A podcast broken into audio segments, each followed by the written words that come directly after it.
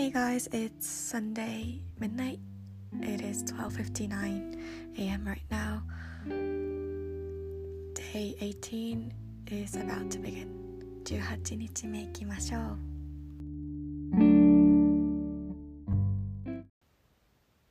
今日は Netflix の愛の不時着について話したいと思います。最近は Netflix もドラマも全然見てなくて運動とか日記とか書いていました。で日本のドラマとかもまあ時々見ますが進展とか衝撃具合で言うと韓国ドラマの方がすごいかなって思っています。で久しぶりに見ようと思ったきっかけは Netflix からおすすめのメールが来て1位から10位かな確か。日本のランキングを送られてきてで「愛の不時着」っていうのが3位だったのでレコメンドもあったし見ようと思いました。結構周りでもすごく話題になっていたので。じゃあ、まあ、テラスハウスとかよりは見たいかなって思ってクリックしました。それが金曜日の夜頃かな。で、うん、1話目からハマってしまって結構ずっと動画とか見るのはなかなかないんですが3日間で16話見終わっちゃいました。でさっき最終話見終わってもう最後になるにつれてずっと涙涙してすごい嬉しい涙もあるしんでもあーって心がなんだろう。キュンっていうよりも温かいじわじわなんだろう。愛おしいなって主人公2人があと仲間たちがっていう気持ちになりました。で全部お話ししちゃうとネタバレになるのでそうだね。それを見てどういう思ったかとかを考えをシェアできたらいいなと思います。でお話はえっとストーリーとしては主人公の女の人がえっとまあビジネスウーマンですごくいろいろと成功していて会社も自分で経営している。で財閥令嬢なんですがその財閥の引き後継ぎを決める時に、まあ、家族と会ってでその後すぐにパラグライダーの試作をしていてでそれは自分の会社で販売しようとしていたパラグライダーでそれをテスト自分自身でテストしたら天候の事情ですごい竜巻が来て北朝鮮に不時着してしまいました。っていう話でそこから、北朝鮮のもう一人の主人公の男性といろいろ困難とか乗り越えたりうんでも困難って言ってもすごい想像しないような困難に当たったり仲間と助け合ったり愛することについて考えたりっていう素敵なドラマ。ででも感情移入しちゃうのかすごく心に刺さる部分が多いのか、まあ、そうですね多いので本当に涙が止まりませんでした。で私は、えっと、修学旅行の時に韓国に行っててで自由行動の日もあったんですが選択できるコースがあってキムチ作りコースかえっとなんだっけあの伝統的な服。あちまちょごりのお試し試着か38度線に行くツアーで選べたんですが38度線を選びました。で今となってはすごくいい経験だなって思ったし本当にコンクリートの何センチ1 0センチぐらいの高さのセメントレクタングルで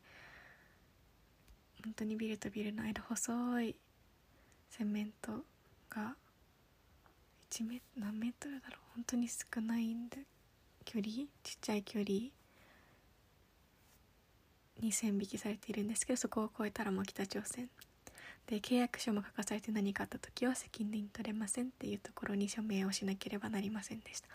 携帯とか荷物は預けてバスで移動しますね。で条約とか結ばれる時に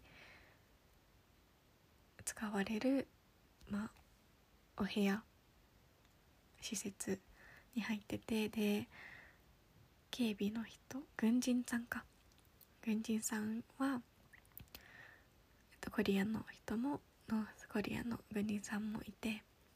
でも全然動かなくってうん。その当時はこんなにすごいことだって思わなかったけどまあ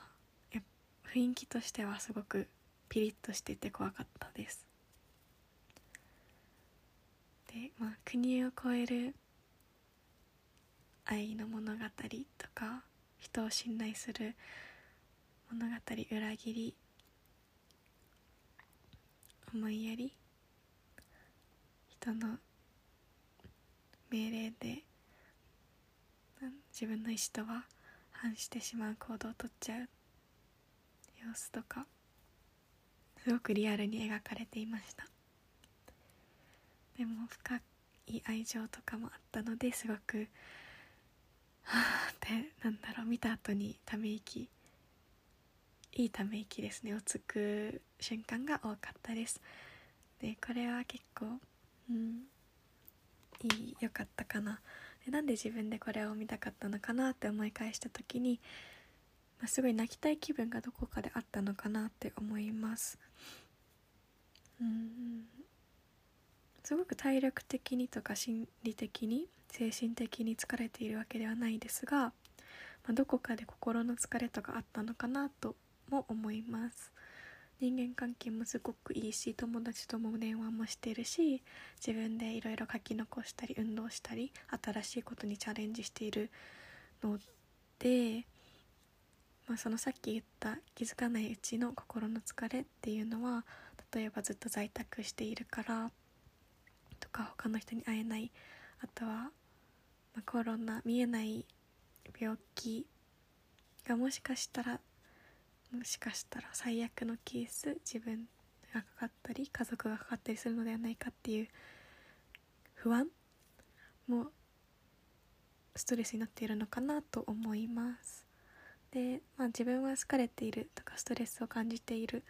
泣きたい気持ちであるっていうことも承知で見て、